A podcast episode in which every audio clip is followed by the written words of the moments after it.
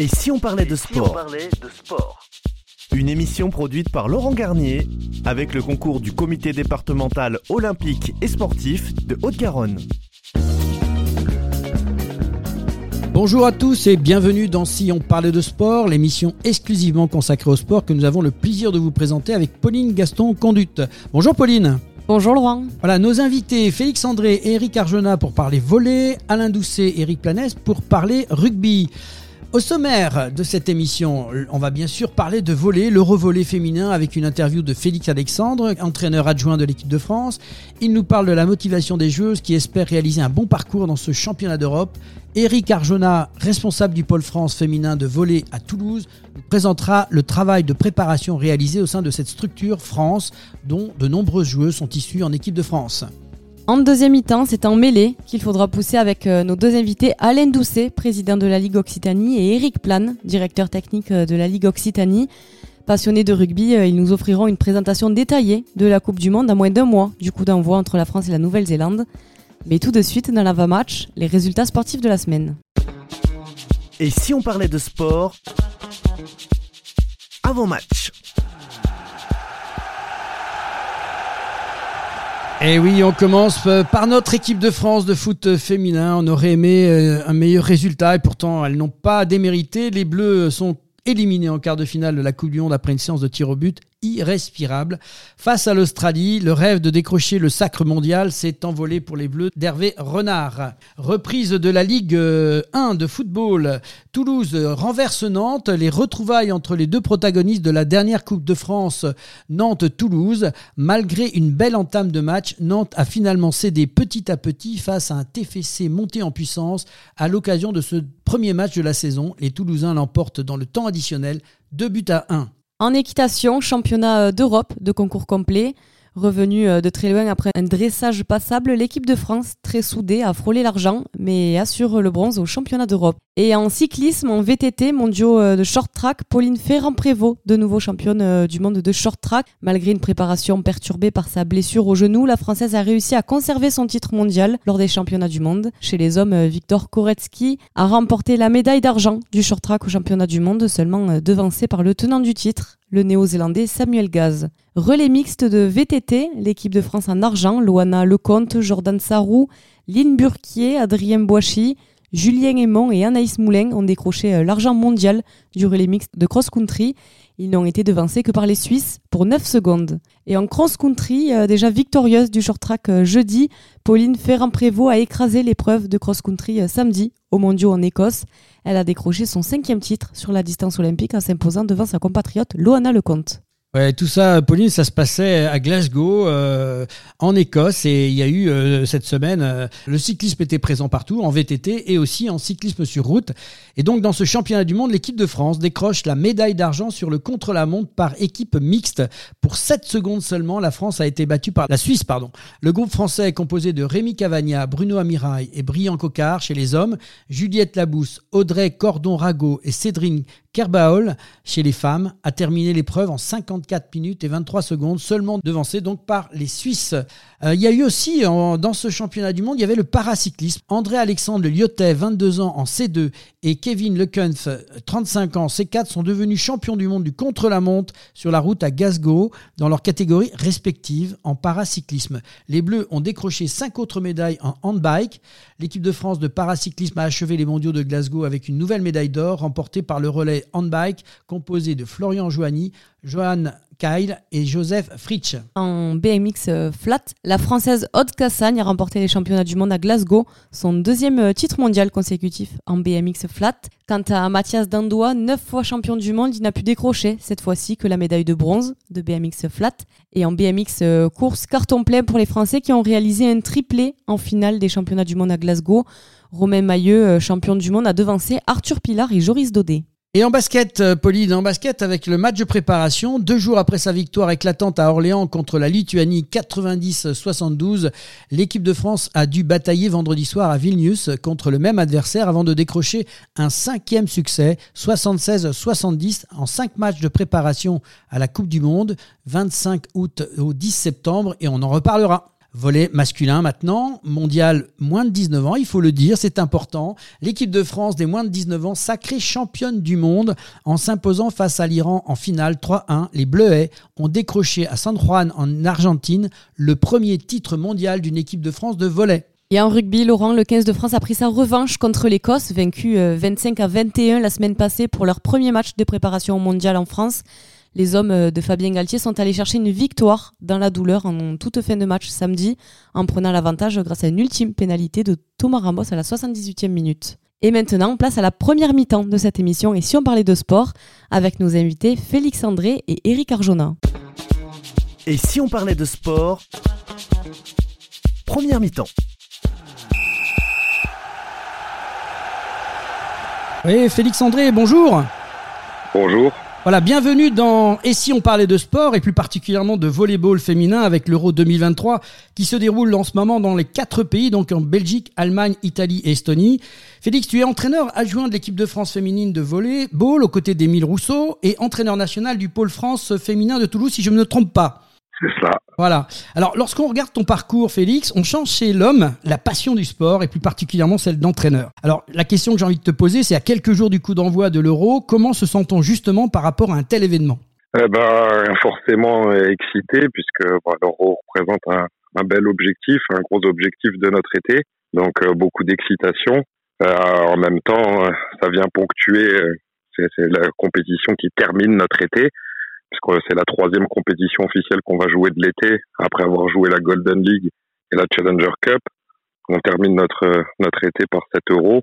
Donc euh, c'est un peu le le bouquet final de, de notre été et bah, beaucoup d'excitation et, et beaucoup d'envie pour pour terminer en beauté notre notre été 2023 dernier été avant les Jeux Olympiques de Paris 2024.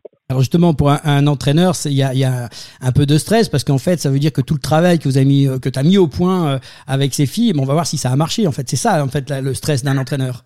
Ouais, c'est effectivement de pouvoir un peu, euh, un peu jauger et juger le travail qui a été effectué cet été.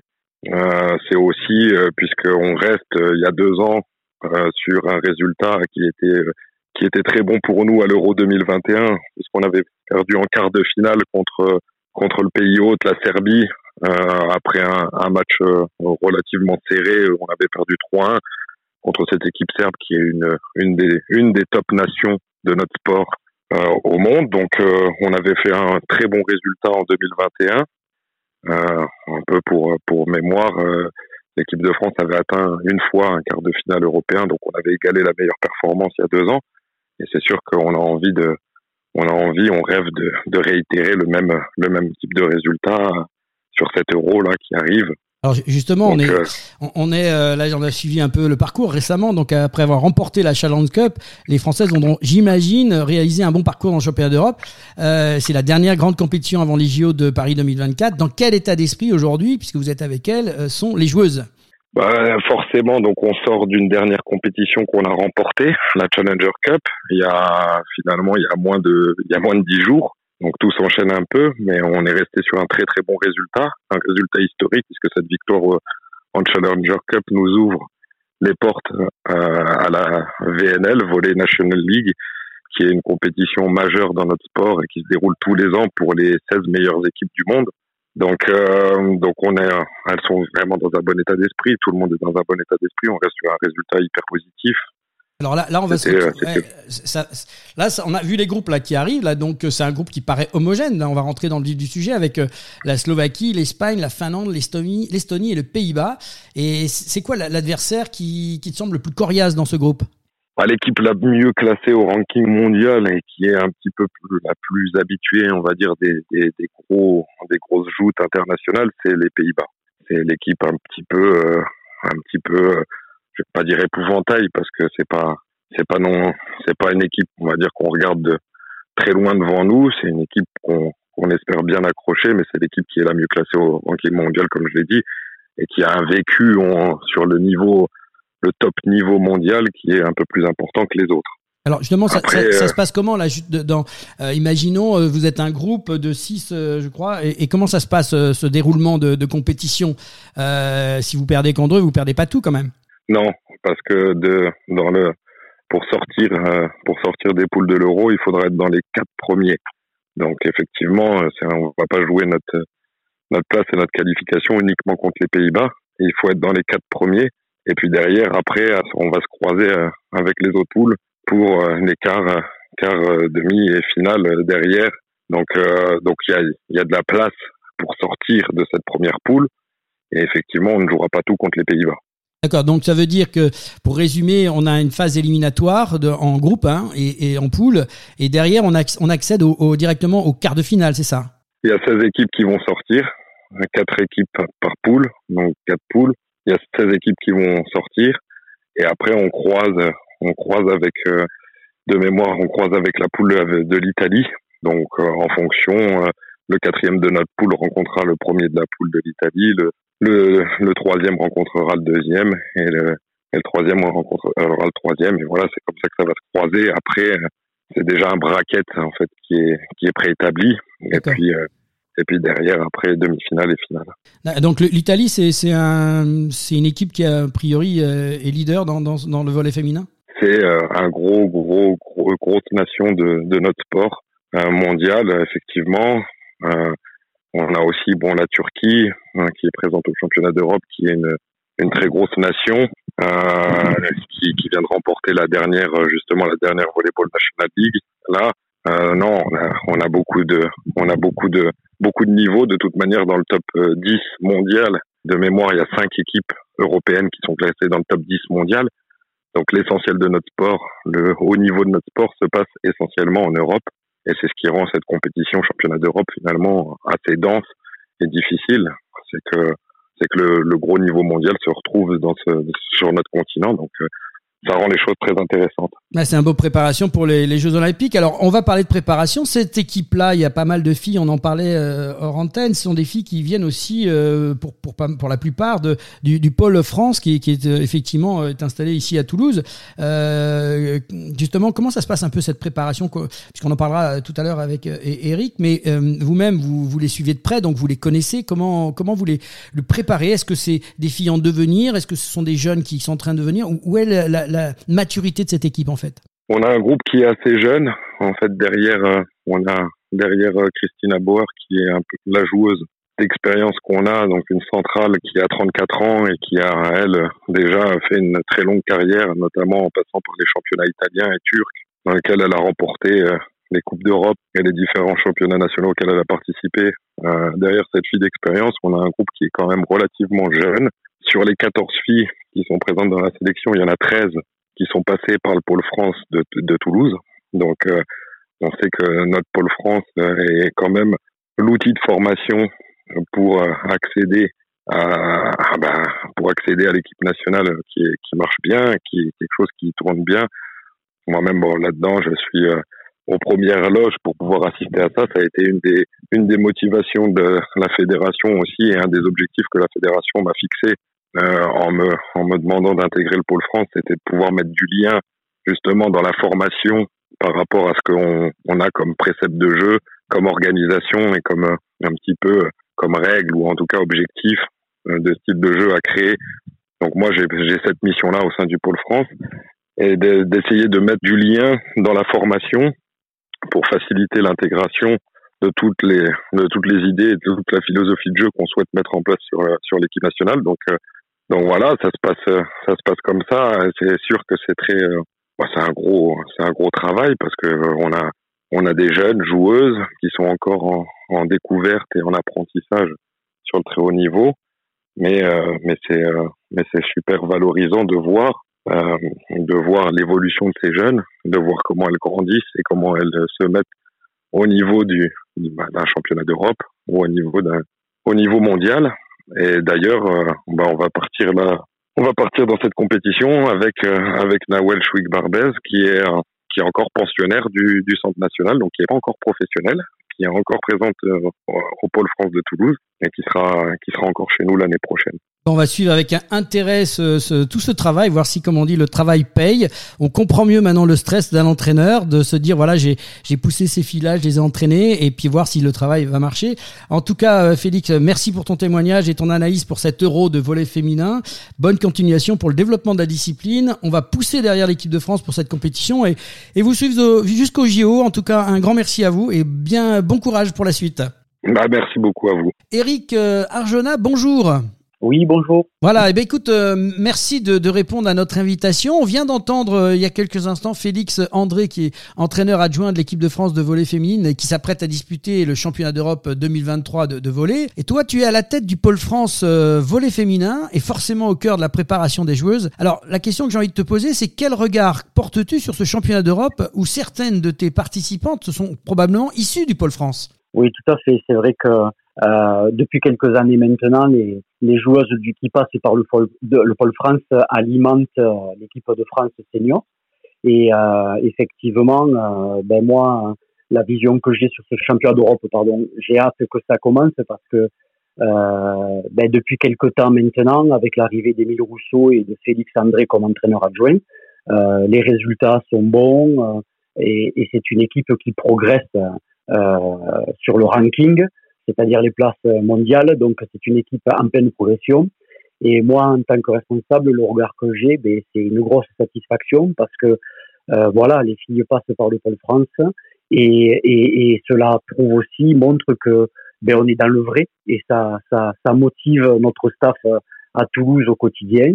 Et euh, donc voilà, une grande satisfaction et euh, hâte que ça commence. Ah, là déjà, ce qu'on qu'on disait avec euh, Félix André, c'est que euh, ils ont ils sortent d'une belle victoire avec la Challenge Cup qui les propulse en, Ligue, euh, je crois qu'on appelle la Ligue des Nations en volée. il avait l'air assez satisfait de déjà ce, résultat avant d'attaquer les championnats d'Europe. Tout à fait. Mais ben, quand j'ai eu Félix pour le féliciter il y a une quinzaine de jours, et eh ben, sa réponse ça a été c'est énorme ce qui nous arrive parce qu'il faut savoir que cette compétition qui s'appelle la VNL, que ce soit masculin ou en fille, c'est le must. C'est-à-dire que ce sont des compétitions qui sont euh, médiatisées. Euh, c'est des compétitions qui nous permettent, que ce soit pour les garçons et les filles, ben, de se frotter aux meilleures équipes du monde. Et c'est vrai que nous, en filles, on faisait la compétition de seconde division. C'est-à-dire qu'on était en dessous, on rencontrait de belles équipes aussi, mais là, le fait d'avoir gagné la Challenger Cup il y a 15 jours, ben on va on va jouer contre la Serbie, la Turquie, euh, contre le gratin, et euh, ça ne peut que nous faire progresser. Et euh, en vue des Jeux Olympiques l'an prochain à Paris, ben c'est le meilleur scénario qui puisse nous arriver. Ah, super. En tout cas, bon, on, est très content de, ça. Ça pousse, c'est positif. On est, on est, on espère que dès mercredi soir, elles nous prouveront qu'elles sont capables de faire un bon résultat. On, va revenir maintenant avec toi un peu plus sur sur ce qu'est cette structure de Pôle France avec Pauline. Oui, peux-tu nous en dire euh, un peu plus sur euh, cette structure du pôle France féminin? Oui, alors c'est une, euh, c'est en gros c'est le pendant du Centre national chez les garçons qui est basé à Montpellier et le pôle France féminin qui s'appelle l'IFVB, c'est-à-dire l'Institut fédéral de volleyball. Ben, c'est le centre de formation de, de, de, nos jeunes joueuses. Ça correspond à la catégorie junior euh, on a des joueuses qui rentrent au Pôle France, euh, qui peuvent rentrer à partir de 15 ans et qui en sortent à 19, 20 ans euh, et qui pendant 3, 4 ans euh, ben, vont parfaire leur formation, vont travailler euh, bi-quotidiennement, que ce soit physiquement et, et, au niveau technique et tactique sur la partie volleyball et qui pendant plusieurs années vont, vont progresser pour à la sortie ben, signer, euh, si possible, leur premier contrat professionnel avec euh, des clubs pro. Et pourquoi pas, euh, et ça c'est notre boulot, alimenter les équipes de France jeunes dans un premier temps, puis l'équipe de France A dans un second temps. Et plus généralement, quelles sont les grandes lignes du développement du volet sur le plan régional? Alors, par rapport à ça, c'est vrai que déjà, déjà les filles, il faut savoir aussi pour ajouter dans la présentation, ce qui est hyper important, parce que ça c'est euh, c'est le ministère jeunesse et sport qui dans son euh, ben, dans, dans, la loi du, du, du, sport sur le sport en général parle toujours de double projet, c'est-à-dire que les filles rentrent au Krebs de Toulouse et euh, pendant plusieurs années donc se forment au niveau volleyball et physiquement mais ensuite ont aussi ce fameux double projet, c'est-à-dire que elles doivent avoir un projet d'études. Parce que on sait très bien que le sport de haut niveau, tout le monde n'y accède, accède pas, et donc il faut qu'elles puissent aussi avoir un projet qui leur permette, en cas de coup dur, ou peut-être aussi de, ben, de se dire voilà, je fais pas le niveau, c'est pas fait pour moi, parce que ça arrive, et bien elles puissent retomber sur leurs pattes et aussi euh, continuer leurs études et s'ouvrir aussi les portes d'une voie professionnelle. Et ensuite, euh, au niveau, euh, ben, je dirais sur le Toulousain, les répercussions de la présence du Pôle France, c'est que ça crée une dynamique hein, sur le bassin de pratique toulousain, et c'est quelque chose en plus, peut-être qu'on en parlera, c'est quelque chose de moi qui me tient à cœur en tant que responsable, c'est de voilà de développer, de structurer ce pôle pour que ça devienne vraiment la structure et que ça soit de plus en plus et de mieux en mieux implanté déjà sur, sur le Toulousain et en Occitanie. Et vous aviez, je crois, des, des liens, non, avec euh, des, des clubs euh, euh, professionnels de volley, non? Euh, Déjà, on a, on a des liens avec les clubs pro parce que pour continuer un petit peu la présentation, on a 26 filles et on a deux équipes. On a une équipe qui joue dans le championnat le plus haut en amateur, c'est-à-dire le championnat élite, ça correspond à la Pro D2, par exemple, au rugby, à la, à la deuxième division. Et par contre, on a l'équipe qui s'appelle France Avenir 2024, qui joue en Ligue 2A féminine, donc dans le championnat professionnel. Et là, bien sûr, on est en contact euh, permanent avec des clubs pro pour euh, créer des contacts pour les filles. On est en contact avec eux parce que déjà on les rencontre sur le championnat, euh, que ce soit sur le championnat ou dans les matchs amicaux. Et ensuite, bien sûr que euh, on a un lien avec le monde fédéral parce que euh, le monde le monde pro pardon parce qu'on doit aussi du coup appliquer le, cahier des charges qui incombe à tous les, clubs pro et effectivement on a dans notre projet de, développement euh, un contact depuis maintenant six mois avec les Spacers de Toulouse parce qu'on a le projet de qui est en cours hein. c'est pas finalisé à 100% mais c'est en cours et ça devrait le faire euh, on est en contact avec eux pour pouvoir faire nos matchs en ouverture euh, des Spacers à domicile. Pour parler des sports de Toulouse. Il faudra venir nous en reparler quand ça sera signé, ça sera avec plaisir. Et puis on, ira, on ira les voir jouer. Ça, ça sera l'occasion de, de, voir un peu le, travail euh, qui est fait sur le, sur le terrain. Dernière petite question euh, sur cette interview. Comment on, accède au Pôle France? Parce que c'est il y a une porte d'entrée, j'imagine. Tout à fait. Alors, euh, il faut savoir que en dessous du Pôle France, au niveau du secteur féminin, il y a neuf pôles espoirs, euh, c'est-à-dire que qui sont répartis en France. Hein, donc je ne vais pas vous les citer, mais en gros il y en a un à Bordeaux, un à Montpellier, un à Paris, un à Mulhouse. Et donc euh, ces filles rentrent en gros à partir de la euh, de la troisième ou de la seconde euh, dans, dans, ce pôle espoir. Et pendant deux ans, voire trois ans, pareil, elles s'entraînent tous les jours. Donc, c'est-à-dire qu'elles augmentent leur volume euh, de charge d'entraînement, que ce soit physique ou technique. Et ensuite, il faut savoir qu'il y a deux euh, moments importants dans l'année pour ces joueuses, un en décembre et un en mars, ce que l'on appelle les interpoles. C'est-à-dire que les, ils se regroupent sur Toulouse. Les joueuses qui sont présélectionnées, remarquées par leur entraîneur qui pense qu'elles vont pouvoir faire quelque chose, elles sont toutes rassemblées à Toulouse pendant quelques jours et nous, en décembre, on commence à faire des tests physiques, puis on les voit sur le terrain, sur la partie technique. Et ensuite, on les revoit au mois de mars, c'est-à-dire quelques mois après, parce que comme c'est un âge où elles se forment, où elles se développent euh, en accéléré, euh, elles progressent très vite.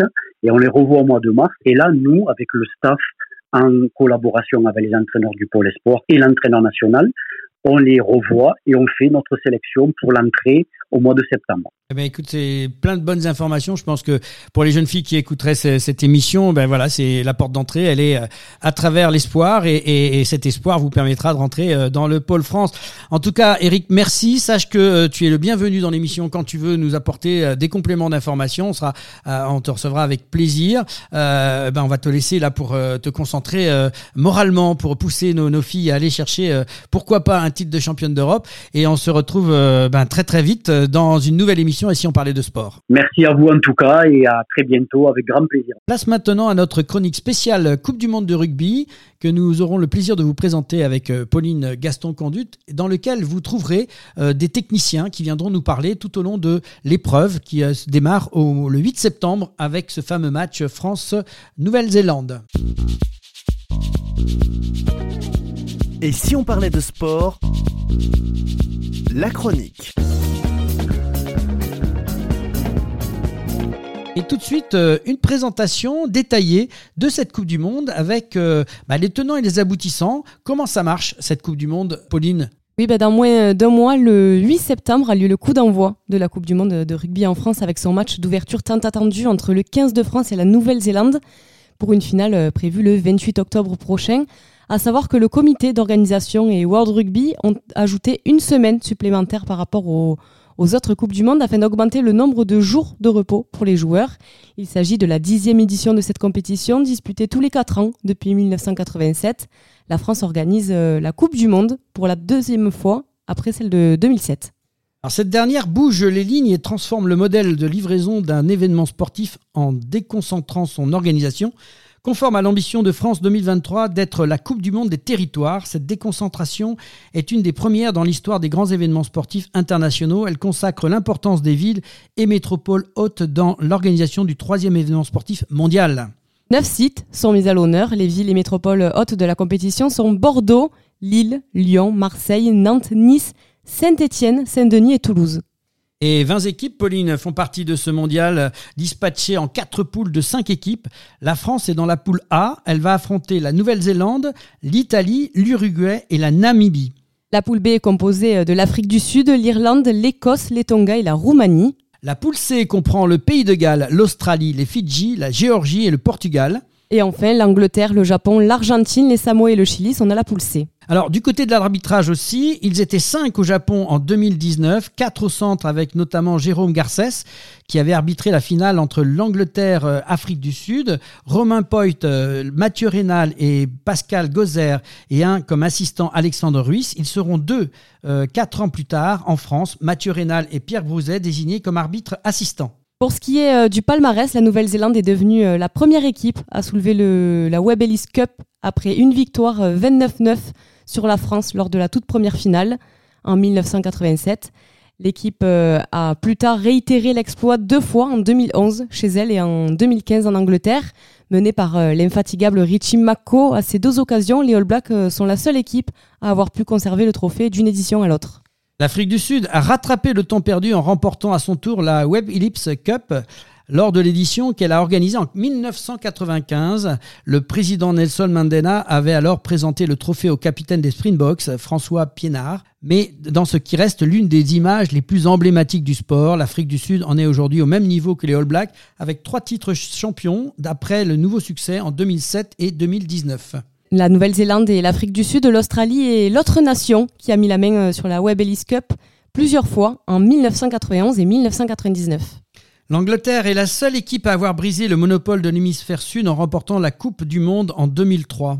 Au vu euh, du, niveau et des résultats de l'équipe de France depuis l'ère Galtier, nous espérons que le Caisse de France va soulever le bouclier le 28 octobre prochain, surtout à la maison et devant son public. Voilà, on espère bien sûr, Pauline, euh, tous, euh, on va pousser derrière notre équipe de France. Euh, voilà, c'était une petite rubrique pour vous préciser un peu les tenants, les aboutissants de cette Coupe du Monde de rugby. Bien évidemment, nous reviendrons par la suite dans des chroniques spéciales Coupe du Monde de rugby pour vous apporter des éclairages avec des techniciens. C'est la mi-temps, retour au vestiaire et on se retrouve dans quelques instants justement pour parler rugby avec nos invités Alain Doucet, président de la Ligue Occitanie, et Eric Plane, directeur technique de la Ligue Occitanie. Et si on parlait de sport Mi-temps.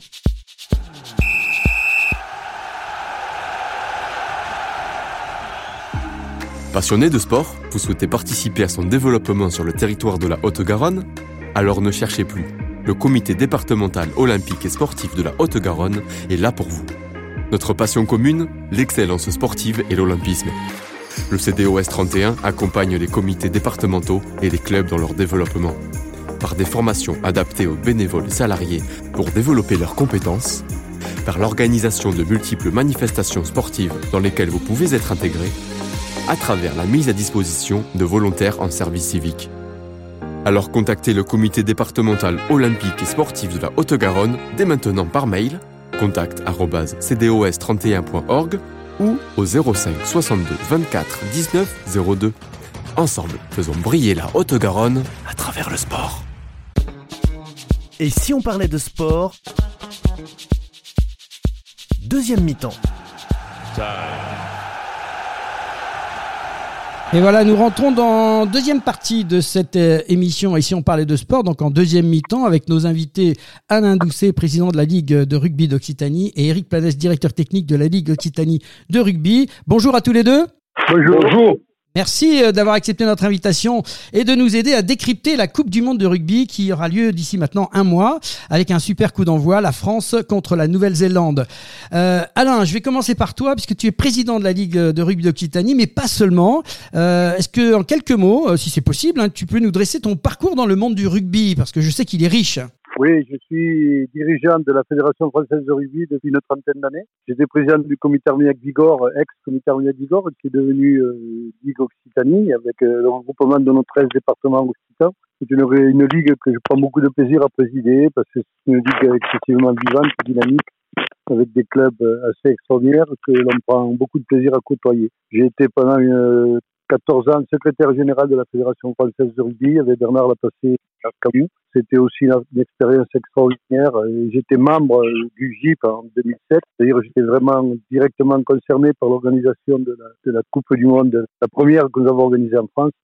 Une, les, choses ont changé, bien sûr, en 15 ans, mais beaucoup de, bases et de fondamentaux restent, restent identiques. Donc euh, j'attends avec une grande impatience cette Coupe du Monde qui sera un peu, euh, je l'espère, l'apothéose de ma carrière avec euh, un beau titre champion du monde de la clé. Et nous aussi, on attend ça, Alain, c'est super. Euh, on va passer tout de suite à ton compère là qui est avec nous, comme ça après on va voir le, le vif du sujet. Eric, directeur technique régional, pareil, quelques mots de présentation pour que on te connaisse un petit peu mieux et que les gens puissent savoir avec qui ils vont échanger tout à l'heure. Oui, euh, bonjour. Moi, j'ai voilà, euh, j'ai pris ma, ma, ma, première licence. J'avais tout juste euh, 9 ans dans un club toulousain, le football club toulousain à l'époque, puisque j'habitais là-bas avec mes parents. Euh, j'ai joué jusqu'à, j'ai fait mon dernier match à 37 ans. J'étais un joueur modeste qui a, évolué en fédéral. Et bon, ensuite, je suis rentré, euh, j'ai servi le rugby catalan en tant que bénévole pendant des années, euh, en tant que joueur, entraîneur, puis je suis rentré au comité du Roussillon à l'époque, avant qu'il ne devienne le comité du pays catalan, euh, sous la présidence de, de, de Jean Dunac et Paul Foussat, et avec euh, Pierre Aylagas, euh, l'illustre conseiller technique qui, qui m'a transmis le témoin. Et ensuite, eh bien, ma foi, euh, j'ai cheminé sur mon parcours de cadre technique en étant pendant une quinzaine d'années conseiller technique du pays catalan, puis après en montant à la direction technique nationale où j'ai été missionné sur des équipes de France jeunes, euh, avant que euh, le président Alain Doucet euh, n'arrive à trouver les bons arguments pour que je devienne le directeur technique de la Ligue Occitanie pour les, les quelques années euh, qu'il ne me reste avant de prendre la retraite. Voilà. Bon, ben alors vous, vous, êtes capable donc à tous les deux de nous expliquer ce qui va se passer sur cette Coupe du Monde. Et là, je vais passer la parole à, à une rugbyman hein, qui, qui, a pratiqué pendant quelques années. C'est Pauline qui a quelques questions à vous poser. Oui, est-ce que vous pourriez nous faire une présentation générale de la Coupe du Monde sur le plan sportif? Le plan sportif, c'est cet événement extraordinaire que l'on vit tous les quatre ans, qui permet à, à notre rugby euh, non pas de s'étalonner, parce qu'on connaît vraiment les, les valeurs dominantes. La Coupe du Monde pourrait se limiter à à une dizaine d'équipes. Mais c'est aussi un événement extraordinaire qui permet au Portugal, au Chili, à l'Uruguay de venir se confronter aux Blacks, aux Sud-Africains. C'est quelque chose euh, qui permet, qui permet à des gens sur toute la planète de rêver, de connaître cette apothéose que l'on vit une fois tous les quatre ans. Moi, je, crois que c'est aussi un engouement populaire euh, fabuleux. Moi, je l'ai vécu en Nouvelle-Zélande, j'ai vécu en Australie, je l'ai vécu en Angleterre. C'est quelque chose qui dépasse les foules. Dans beaucoup de bonne volonté, de bon sens, de respect, de fraternité. Le sportif est fabuleux. Je vais vous donner un exemple, Pauline, qui m'a beaucoup frappé. C'est la Coupe du Monde de 2007. Il y a eu un match All Black Portugal. Ça s'était solté par plus de 100 points, bien sûr, entre les deux équipes. Hein. Et à la fin, euh, les, joueurs avaient, les, Blacks avaient été chercher leurs malheureux adversaires du jour pour faire un décrassage commun à l'issue de la rencontre avec tous leurs remplaçants et tout. C'est ça l'esprit rugby, c'est ça la Coupe du Monde, c'est ça notre esprit que l'on recherche. Au-delà du résultat sportif qui sera ce qu'il est, hein, les Blacks, les Sud-Africains, les Irlandais ou les Français, il y aura bien un vainqueur. Mais les, les, ces autres nations ont pris beaucoup de plaisir et de joie à se perfectionner au contact des meilleurs. Et justement, vous venez de parler euh, par exemple des All Blacks. On sait qu'ils vont faire un match euh, au stadium. Plus localement, quels sont les matchs qui vont se jouer euh, à Toulouse? À Toulouse, nous avons cinq matchs. Nous avons dans l'ordre Japon-Chili, Nouvelle-Zélande-Namibie, Géorgie-Portugal, Japon, Samoa et Fidji-Portugal. Voilà, nous avons la chance d'avoir les Blacks. Nous n'aurons pas l'équipe de France. Le stadium n'a pas la capacité requise pour recevoir l'équipe de France, ce qui ne se produira que dans des grands, grands stades. Donc, eh ben, on se contentera de ça. Et Pauline et Laurent, je vous assure que l'engouement populaire est extraordinaire, même pour aller voir ce que l'on pourrait qualifier d'un tout petit match, euh, style Géorgie-Portugal ou quelque chose comme ça. Il n'y a pas de petits matchs. Il n'y a que des matchs avec des gens qui vont donner le meilleur qu'ils ont eux-mêmes, Ils représentent leur pays, représentent leur nation. Ils ont la chance d'être à ce niveau de compétition, c'est fabuleux. Ah, Eric, vas-y, vas-y. À ton point de vue, à toi, ça, ça nous intéresse. Moi, pour répondre, pour répondre à la première question de Pauline, bien évidemment que euh, la démocratisation de l'activité qu'a souligné euh, Alain est, est, essentielle. Le rugby euh, est un sport planétaire, il doit le rester, et, et, la Coupe du Monde doit être un moment privilégié pour pour aider ces petites nations aussi à se développer. Voilà, ça, c'est fondamental. Ça doit être aussi un moment privilégié pour que les grandes nations, eh bien, continuent à asseoir leur fondation avec notamment la fidélisation des gosses dans les écoles de rugby, ça c'est important. Mais je crois aussi qu'il est très important euh, de mettre en avant tout le développement euh, sportif, toute la technicité, tous les outils aujourd'hui euh, dont se servent les nations majeures, j'allais dire, qui sont un exemple extraordinaire pour les, nations dites un peu plus mineures. si on regarde la première Coupe du Monde tous les process et les méthodes d'entraînement et, la préparation. Et si on regarde aujourd'hui comment les équipes se préparent à cet événement, avec toutes les nouvelles technologies euh, qui, qui, les accompagnent, c'est extraordinaire. Quoi. Et ça ne cesse que de faire évoluer le rugby, mais aussi euh, le monde sportif en général. Ce sont des moments privilégiés comme peuvent l'être les Jeux olympiques ou, euh, ou une Coupe du Monde de, de, de, quelque activité que ce soit. Ah, justement, là, je vais vous titiller tous les deux, mais euh, on va revenir un peu sur le plan sportif. Euh, pour l'instant, c'est les deux matchs de préparation qu'on a eu là. Euh, comment vous avez perçu le, le, travail qui a été mis en place par Galtier? Et on est resté un petit peu sur notre fin sur ce match, mais en même temps, on doit se dire que c'est toujours un match de préparation? J'ai eu la même sensation que toi, Laurent. Je reste un peu sur ma fin en analysant avec un peu de recul, 48 heures de recul, je dis que pour beaucoup de nous, nous, nous avons quand même affronté une, une équipe qui est classée cinquième, si je ne me trompe pas, au ranking mondial. Oui, c'est ça, oui. Mm. Ce n'est pas une équipe de manchots, hein, attention, l'Écosse. Hein. C'est quelque chose d'extraordinaire, avec des joueurs euh, hors normes, de très bons joueurs. Pas une, c'était pas un match euh, méchoui, cacahuète. Hein. C'est quand même des matchs sérieux. On a été chez eux avec l'équipe, ce qu'on pourrait appeler, sans faire insulte à personne, notre équipe 2. On a été joué chez eux. Les Écossais nous ont battus euh, laborieusement parce que gars se sont accrochés euh, merveilleusement bien. Et tout le monde, dans l'imagination euh, de tous les supporters français, ont pensé que notre équipe petite allait les pulvériser samedi soir. Or, il se trouve que beaucoup de nos joueurs, les Toulousains et les Rochelais qui ont, fait la finale, ont fini mi-juin à peu près. les gens du Stade français ont fini mi-mai pratiquement. Ça fait un moment qu'ils n'ont pas fait un match officiel ils ont affronté une équipe qui avait fait un match pratiquement la même équipe le samedi avant, une équipe beaucoup plus soudée, beaucoup plus préparée que la nôtre. Donc moi, j'en reprends le positif. On a gagné. Tout est loin d'être parfait. Les hein. garçons comme comme Ficou, tout ça, se sont discutés. Mais attendez, Ficou, on va le voir dans, on va le voir dans un mois, Ficou. Et c'est là qu'on a besoin de lui. C'est pas samedi dernier. Et je suis sûr que, que ça va monter en puissance.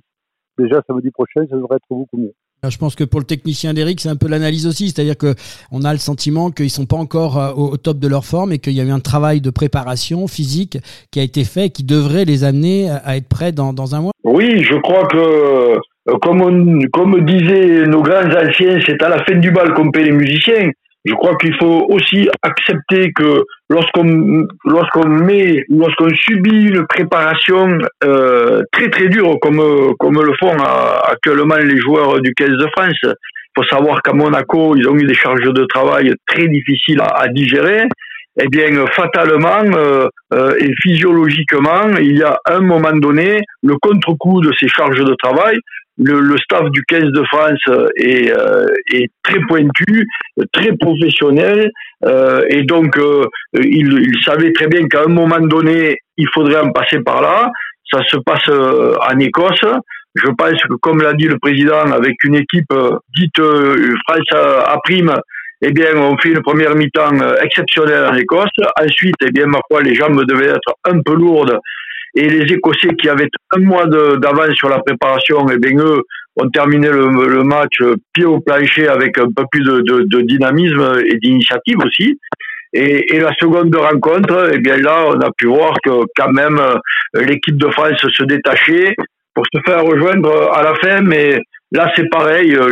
J'y vois là la conséquence d'un très gros travail physique qu'il faut digérer. Et je suis pas du tout inquiet. Tant notre équipe collectivement est en place et surtout tant elle a ces individualités que nous avons le monde, le monde entier et qui peuvent faire basculer une rencontre à tout moment. Eh ben, merci pour cette analyse euh, qui était nécessaire, je pense, pour euh, nos auditeurs. On va revenir maintenant un peu sur notre terrain en Occitanie. Oui, euh, comment a été gérée l'organisation de la Coupe du Monde en France et plus particulièrement en région Occitanie? Elle a été gérée c'est une organisation très structurée qui, reprend une, grande arborescence. bon, nous avons l'histoire de la Coupe du Monde fait que qu'en 2017, nous avions un directeur de la Coupe du Monde qui s'appelait d'accès, mais la, la, machine qu'il a mise en place euh, reste. La Coupe du Monde est, gérée par un groupement d'intérêt public, GIP. En tant que fédération, nous sommes majoritaires. Euh, le mouvement sportif, à travers le CNOSF, a un certain nombre de parts, et l'État aussi. C'est vrai que la Coupe du Monde est co-gérée par ces trois organisations, dont nous sommes, euh, bien évidemment, on va tromper personne, nous sommes quand même des, des gros maîtres d'œuvre dans tout ce qui se passe. Mais la Rugby World Cup est une société que je dirais pratiquement privée, indépendante des fédérations. Donc il ne faut surtout pas croire que c'est la Fédération française de rugby qui gère directement tout ce qui se passe. Le choix des terrains, le prix des places, la vente des billets, tout ça, nous ne sommes qu'un actionnaire de ce groupement à trois euh, qui, qui, qui décide de tout. Même si je le rappelle, nous y sommes fortement majoritaires. Bon, les stades ont été sélectionnés en leur temps par rapport à leur capacité. Laurent parlait du rugby dans, notre région Occitanie. On peut toujours regretter ou pas euh, que nous n'ayons pas un stade euh, comme, les autres grandes villes euh, françaises qui peuvent accueillir l'équipe de France et des, grandes affiches. Hein. On n'est pas Marseille, on n'est pas Lyon, on n'est pas Lille. Bon, on prend, on prend ce qui passe, ce, que nous propose, c'est à mieux. Voilà. Ensuite, ici, localement, nous avons euh, des représentants du GIP. Hein. Nous avons un garçon qui c'est Col, c'est un Catalan qui a joué à Perpignan, pardon, qui a joué à, à Colomiers longtemps. Le vrai patron de la Coupe du Monde en Occitanie, euh, c'est lui en fait. Hein.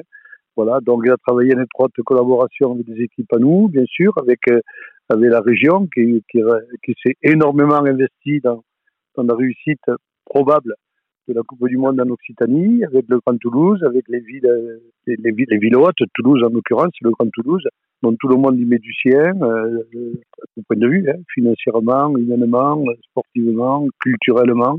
Euh, chez nous, par exemple, euh, vous savez que la région autour de Madame Delga profite de l'occasion pour tisser énormément de liens avec, euh, avec le Japon, ce qui aurait retombé économique et culturel euh, derrière.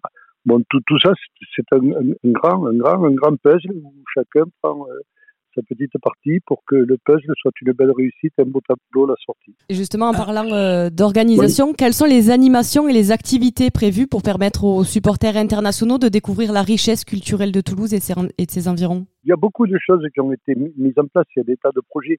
Euh, nous, par exemple, très modestement, la Ligue Occitanie a voté un, un crédit de 100 000 euros pour financer tous les projets maintenant de nos clubs, du plus grand au plus petit. Hein. Nous avons des petits clubs au fin fond des vallées, au Doise ou Bigourdane, ou Arguégeoise, qui ont envie de faire des choses avec leur public, de montrer du rugby, d'inviter des gens, de montrer ce que c'est le rugby, etc. Nous avons subventionné à hauteur de 100 000 euros tous ces petits projets qui font que le rugby sera présent non pas qu'à Toulouse, ça c'était un peu ma hantise. Je voulais que la Ligue Occitanie, qui est la plus grande ligue de France, une région euh, où nous sommes plus de 70 000 licenciés, je veux que tout ça soit pris en compte. Donc il y a beaucoup de projets. Faire découvrir, je vais prendre un projet qui me plaît beaucoup, c'est un projet du département du, CD31 qui, va consister à faire découvrir le rugby, de notre rugby profond, je dirais, dans, dans, nos petites villes, dans nos villes moyennes et petites villes, de ce qu'est le rugby, notre conception du rugby, notamment, et j'y reviens, à des supporters japonais, à des gens du, des gens qui sont basés à Toulouse sur deux trois deux trois jours puisque le, public va tourner en, suivant leur équipe au gré des rencontres. Donc, tout, ça, il y a une multitude de choses qui sont mises en place pour nous. Il y a deux genres de projets. Il y a des projets pour nous, gens du rugby, et il y a aussi des projets pour les gens euh, que l'on souhaite venir euh, voir nous rejoindre dans le rugby. Ce qui a été réfléchi euh, conjointement avec les élus de la Ligue et les techniciens pour pour cette Coupe du Monde sportivement. Euh, déjà euh, un axe important le développement de le développement de l'activité ce développement de l'activité, c'est comment accueillir et fidéliser environ 30% de nouveaux licenciés, mais pas que des joueurs, ils peuvent être aussi dirigeants. Donc ça, ça a été un axe de réflexion très fort. Et, et en fait, il s'est basé, nous avons commencé il y a déjà quelques mois par une enquête en direction de tous les clubs pour savoir si euh, tous les clubs étaient en capacité ou pas d'accueillir euh, environ 30% de plus euh, de licenciés. Ça nous a déjà donné quelques indicateurs. Ensuite, depuis le mois de mai et le mois de juin, euh, l'équipe quand même euh, que je pilote de 30 conseillers techniques de clubs qui ont chacun une dizaine de clubs euh, en gestion, mais cinq collaborateurs directs qui sont des conseillers techniques de ligue qui eux gèrent plusieurs CTC. Depuis le mois de mai et le mois de juin, toute cette équipe fait un travail de sensibilisation, est auprès des clubs pour construire et préparer cette Coupe du Monde. ensuite, bien évidemment, il y a des gros projets, des grosses actions qui vont être mises en place dans le milieu scolaire, et notamment la région toulousaine, où pendant euh, quasiment un mois, il y a des enseignants qui se sont engagés à mettre en place l'action Coupe du Monde, c'est-à-dire que qu'on fasse des mathématiques, du français, des langues étrangères ou bien évidemment du sport, et eh bien toujours en filigrane ça sera construit autour du rugby. Alors on y sera, je pense, euh, Eric, on y sera parce que Figure Talk, on a été bien évidemment contacté. On a prévu une petite émission spéciale avec les enfants directement euh, euh, dans une école pour parler de, rugby. Voilà, Ensuite, dans le cadre de, de, l'action fédérale rugby partout et pour tous, alors il y a le rugby scolaire, d'accord, mais il y a aussi, en ce moment, on fait le tournoi des quartiers, c'est-à-dire que dans les QPV, eh bien, euh, il y a des actions qui sont faites en euh, co-construction, en collaboration avec les éducateurs des clubs. Donc, euh, on va au pied des cités, on fait faire du rugby, on se rapproche des piges, on se rapproche des centres aérés pour faire faire du rugby. Et bien évidemment, dans le cadre du rugby partout et rugby pour tous, on va nous mettre un gros éclairage après la Coupe du Monde sur le rugby à 5, qui est une nouvelle pratique pour ceux qui voudraient s'initier au rugby, quel que soit leur âge, et qui, ne voudraient pas être dans l'affrontement, eh bien, il y a cette pratique qui va leur permettre de, de, de toucher à la balle ovale. Voilà. Et justement, euh, vous venez de parler euh, des actions auprès notamment des enfants. La Coupe du Monde de rugby 2023 est une occasion unique de promouvoir euh, le rugby dans la région. Quelles retombées peuvent espérer avoir les clubs amateurs et quels sont les efforts mis en place pour attirer de nouveaux adeptes? Euh, En termes sportifs, quelles retombées? 2007, ça avait été 30%, un afflux de 30% de nouveaux arrivants.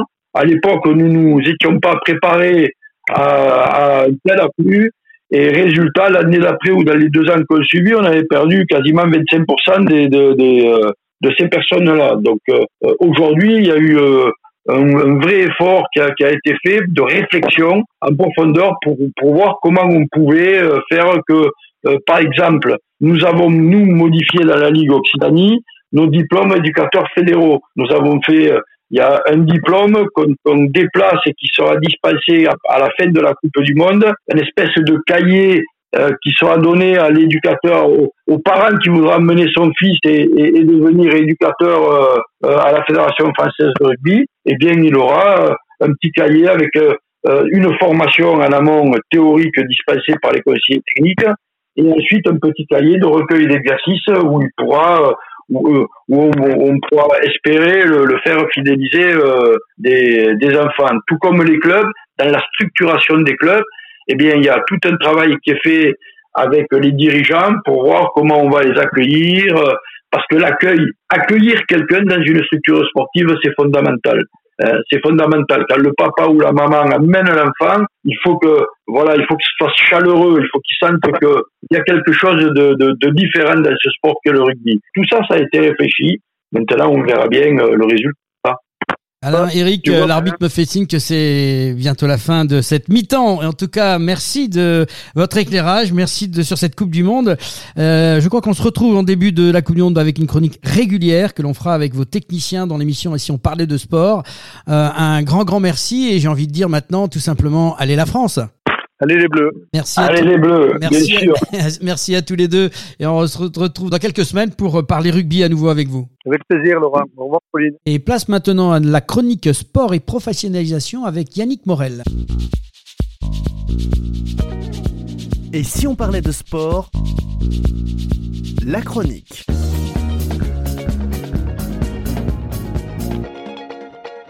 Nouvelle chronique euh, sport et professionnalisation et je reçois euh, Yannick Morel qui va nous parler un petit peu cette fois-ci de la réglementation de l'encadrement d'activités sportives. Euh, bonjour Yannick. Bonjour. Alors, le Code du sport, par son article L212-1, stipule que la possession d'un diplôme professionnel est une obligation pour enseigner, animer ou encadrer une activité sportive ou physique contre rémunération. Expliquez-moi un peu tout ça, Yannick. Ben, euh, vous venez de dire euh, l'essentiel, c'est qu'effectivement la loi et le code du sport imposent que pour pouvoir encadrer des activités sportives en France, il faut avoir un diplôme professionnel. Alors, on dit BPGEPS, brevet d'État, euh, formation universitaire, est-ce que vous avez déjà parlé auparavant, ou CQP, donc diplôme fédéraux aussi professionnels. Et ces diplômes-là octroient l'autorisation d'encadrer contre rémunération. C'est bien une contre rémunération. Il n'est pas obligatoire d'avoir un diplôme professionnel pour encadrer quand on est bénévole, mais c'est uniquement quand on veut euh, être rémunéré pour encadrer l'activité. Alors, il y, a une chose importante, c'est que pour un éducateur sportif, il a une obligation de déclaration. Tout à fait.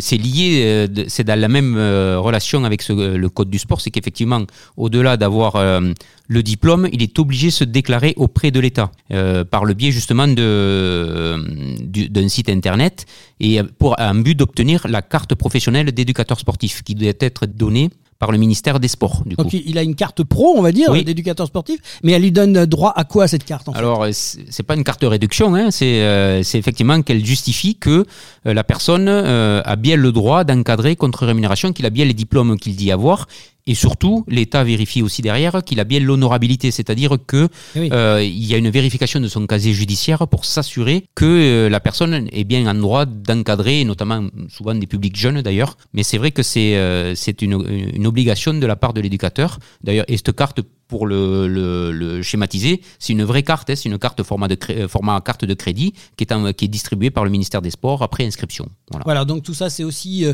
a été mis en place dans les années 2000 après tous les événements qu'il y a eu et malgré malgré tout ça, on sait que dernièrement il y a eu quand même pas mal de, de difficultés, on a eu pas mal de soucis avec des éducateurs sportifs entre autres euh, ou des encadrants. Et donc cette petite carte là a, a cet effet là, c'est au moins pour essayer de garantir que de la, la, fiabilité de la personne que, que l'on embauche. Tout à fait, c'est ça, ça permet le contrôle et la vérification des gens qui encadrent les activités sportives. Alors donc cette carte elle doit être renouvelée, j'ai lu. Alors effectivement, cette carte est valable que 5 ans. Donc euh, tous les éducateurs doivent la renouveler tous les 5 ans. Euh, et donc pour cela, doivent, doivent aller sur le site eaps.sport.gouv.fr euh, pour faire les démarches de renouvellement. Alors il y, y, a une chose importante à dire, c'est que tout employeur euh, d'un éducateur, d'un accompagnateur, doit, euh, avant la prise de fonction, doit vraiment vérifier la bonne possession de cette carte professionnelle. Tout à fait. Ça, c'est euh, et vous faites bien de le rappeler parce que c'est pas toujours fait.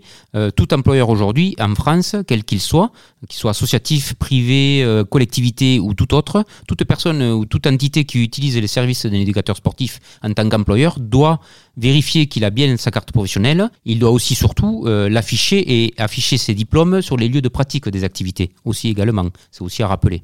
C'est important de, le dire dans les temps qui courent, on va dire, pour rassurer les parents, pour rassurer euh, un petit peu aussi euh, tous les pratiquants, de dire qu'on est avec des personnes euh, qui sont fiables, mm. surtout avec tout ce qu'on peut entendre parfois et, les mauvaises nouvelles qu'on a et les mauvaises découvertes qu'on peut avoir. C'est ça également. Alors fiable, compétente et, avec les qualités professionnelles requises. Donc euh, cette euh, carte professionnelle, elle peut se retrouver sur. euh, Il y, a- il y a un site particulier pour recenser. Oui, pour alors effectivement, ça, de la même manière que les, les éducateurs sportifs doivent se déclarer sur le site EAPS que j'ai cité tout à l'heure, les structures employeuses peuvent aller vérifier que de la validité des cartes professionnelles ou de l'existence d'une carte professionnelle, tout simplement, en allant sur le site E eapspublic.sport au pluriel.gouv.fr euh, et à carte pro recherche et ils font une recherche directement sur le nom et prénom de la personne qu'ils souhaitent embaucher euh, pour vérifier qu'il est bien en possession d'une carte professionnelle. Bah, Yannick Moret, merci. C'est rassurant de se dire que hum, malgré tout ce qui se passe, il y a quand même des, des choses qui sont mises en place pour euh, protéger et, et faire en sorte que l'éducation de nos enfants se passe le mieux possible. Euh, merci pour ces explications. Je pense qu'elles étaient nécessaires de- de- d'expliquer un peu ce qui se fait, euh, même si on en entend parler de temps en temps à la télé. Mais il y a une réalité de terrain et c'est ce que j'apprécie d'avoir pu euh, discuter avec vous aujourd'hui. Merci Yannick et, et à très bientôt sur euh, euh, d'autres chroniques. Merci Laurent. Et si on parlait de sport? Fin du match. Fin du match euh, et de cette émission avec les grands rendez-vous de la semaine dans l'agenda des sportifs. Oui, en ce qui concerne euh, les événements sportifs de la semaine, jusqu'au 20 août, vous pouvez retrouver la Coupe du Monde de football féminine qui se tient en Australie et en Nouvelle-Zélande avec euh, la finale dimanche prochain. Le 19 août, en rugby, le 15 de France va jouer son troisième match de préparation à la Coupe du Monde face aux Fidji. Jusqu'au 3 septembre, euh, il y a l'Euro féminin de volley en Belgique, Allemagne, Italie et en Estonie. Ensuite, euh, jusqu'à dimanche 20 août, il y a également les mondiaux de voile aux Pays-Bas. Du 19 au 27 août, euh, vous pouvez suivre les championnats du monde d'athlétisme à Budapest. Et enfin, le 19 août, en Ligue 1, le TFC rencontre le PSG au cours de la deuxième journée de championnat. Donc euh, juste à noter, je reviens juste sur l'Euro f- féminin puisqu'on en, on en a parlé. Le premier match Estonie-France à ne pas rater mercredi 16 août à 20h devant vos téléviseurs. Euh, le programme de la semaine prochaine, Pauline, on, nous tenterons dans un premier temps de décrypter avec nos spécialistes le plus grand événement sportif de l'histoire de la Hongrie auquel participeront les athlètes de plus de 200 pays et dont l'actualité touchera plus d'un milliard de personnes à travers le monde, les 19e championnats du monde d'athlétisme qui se dérouleront du 19 au 27 août 2023 à Budapest en Hongrie. La deuxième mi-temps, nous vous proposerons de prendre vos vélos de randonnée pour une présentation du cyclotourisme en Haute-Garonne et plus particulièrement un regard sur une randonnée de VTT, la 27e boucle Brax-Bouconne en forêt de Bouconne qui sera organisée en septembre. Merci à Alain Doucet, Eric Plane, Félix André, Eric Arjona et à notre chroniqueur du jour, Yannick Morel, pour votre participation. Merci à tous les internautes de nous suivre et nous espérons que cette émission de sport vous a plu. Merci à l'équipe du comité départemental olympique et sportif de Haute-Garonne pour euh, son aide précieuse pour la réalisation de cette émission. Merci à l'équipe technique qui nous a permis de réaliser cette dixième émission, Marin et à Sébastien, notre partenaire informatique Connect, pour ses conseils avisés. Petite dédicace à notre chroniqueuse Audrey qui est toujours en vacances. Merci Laurent. Merci Pauline. On se retrouve la semaine prochaine pour une nouvelle aventure de Et, si on parlait de sport la semaine prochaine. prochaine you